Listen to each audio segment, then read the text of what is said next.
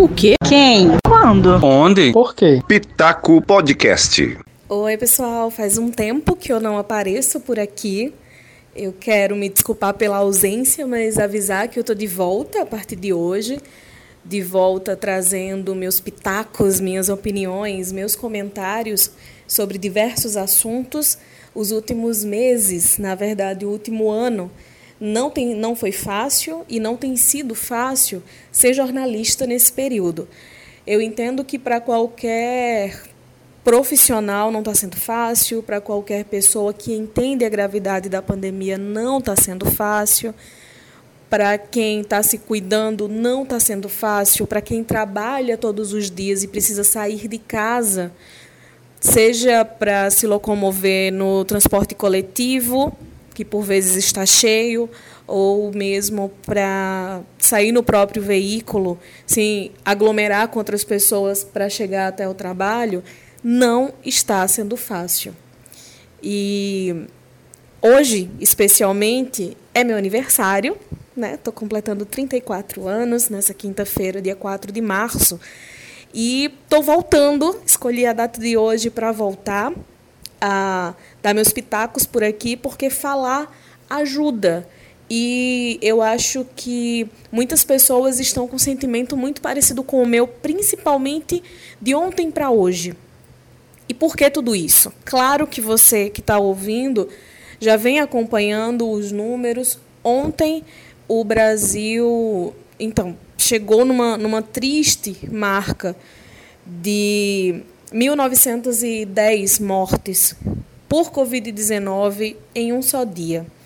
Em nenhum momento da pandemia, neste um ano de trabalho intenso das equipes de saúde de todo o Brasil e de um trabalho intenso das autoridades de saúde, das autoridades médicas e da imprensa para mostrar e para tentar apresentar para todas as pessoas o perigo da pandemia e falar da importância do uso de máscara, em nenhum momento nós tivemos tantas pessoas morrendo por Covid em um só dia. Isso é muito triste. Hoje, a sensação de alegria pelo meu aniversário, e eu amo aniversário, eu amo profundamente aniversário, era principalmente por estar viva, por estar saudável, por estar trabalhando. Por estar trabalhando numa coisa que eu amo muito, por saber a importância do trabalho que eu faço diariamente, por saber o quanto é sério usar um microfone de uma rádio ou ocupar espaços na internet para falar sobre assuntos como política, para falar sobre assuntos como pandemia. A gente está vivendo um tempo em que muitas pessoas estão falando coisas sem saber, em que muita gente entende zero de várias coisas, mas fica posando que entende tudo e aí acaba disseminando desinformação ou pior, ou pior, é, acaba espalhando notícias falsas, mentirosas, fraudulentas, criminosas de forma intencional. Na Paraíba, a gente estava há muitos dias sempre com uma média de 30 mortes sendo registradas diariamente por Covid. Hoje, eu recebi o boletim agora há pouquinho, um pouquinho antes de, de gravar, e nessa quinta-feira foram 24 mortes confirmadas por Covid. E aí é uma redução em relação aos dias anteriores. Foram confirmados só hoje aqui na Paraíba mais de 1.300 casos de Covid-19. Ainda hoje eu fiquei sabendo que uma, uma conhecida minha que teve Covid no ano passado e teve com sintomas fortes, sabe? De, de precisar ir para o hospital várias vezes em ambulância do SAMU, está com Covid novamente. Dias atrás, pessoas conhecidas e, e parentes de amigas, sabe, sofrendo por conta de Covid. Alguns meses atrás, é, um parente faleceu por conta de Covid numa rapidez tremenda. E as pessoas não param de circular, as pessoas não param de andar por aí sem máscara. Tem uma, uma parcela enorme de pessoas aqui em João Pessoa, né, que é a, a cidade que eu ando, e que eu ando no transporte coletivo, então eu tenho visto e ouvido coisas muito absurdas, sabe? Gente que já teve Covid um tempo atrás e que acha que está imune, que não vai ter Covid novamente. As autoridades de saúde falam todo o tempo que a única forma de, de tentar reduzir as contaminações, o número de pessoas contaminadas, é realmente mantendo o distanciamento social o máximo possível e usar máscara.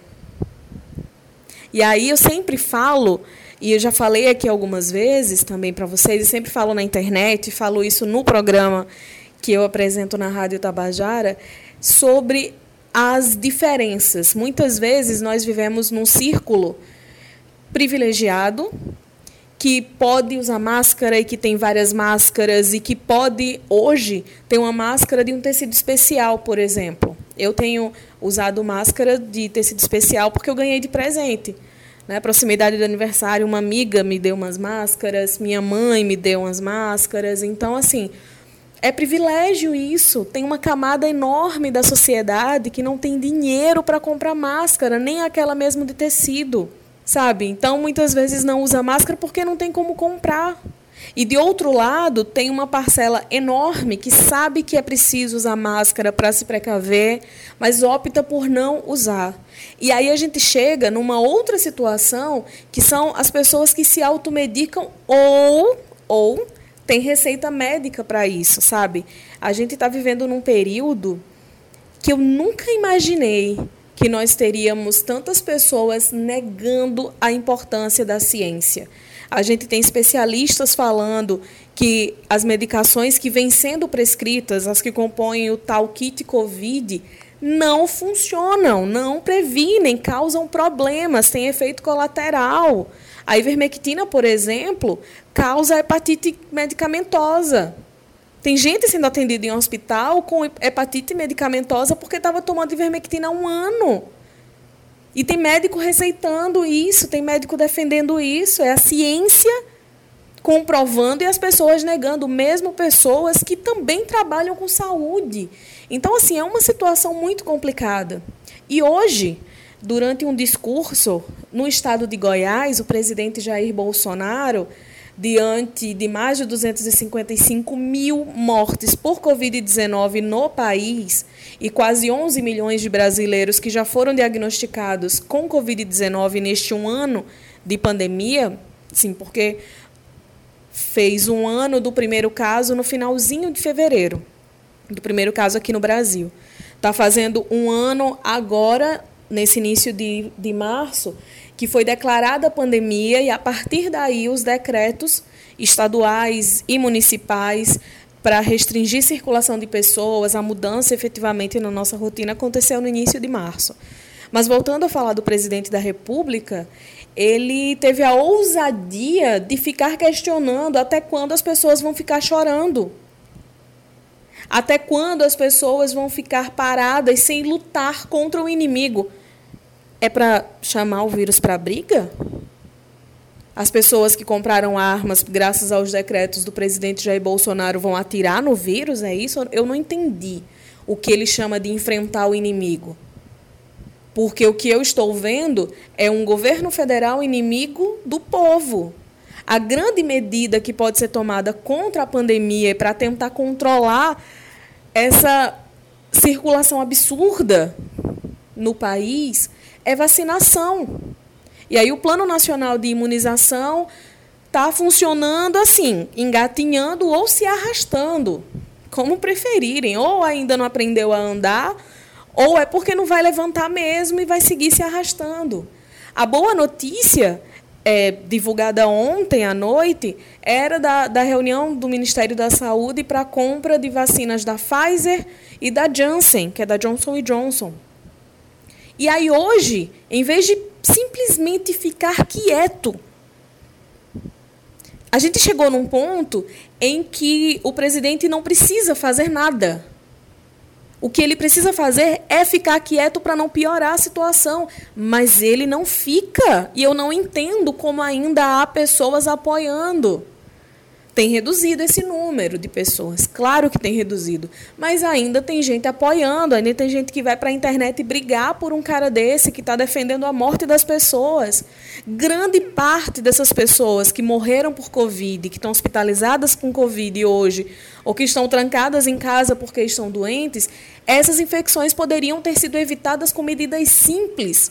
E a medida mais simples que se pode imaginar é ter um gestor que encoraje as pessoas a se cuidar.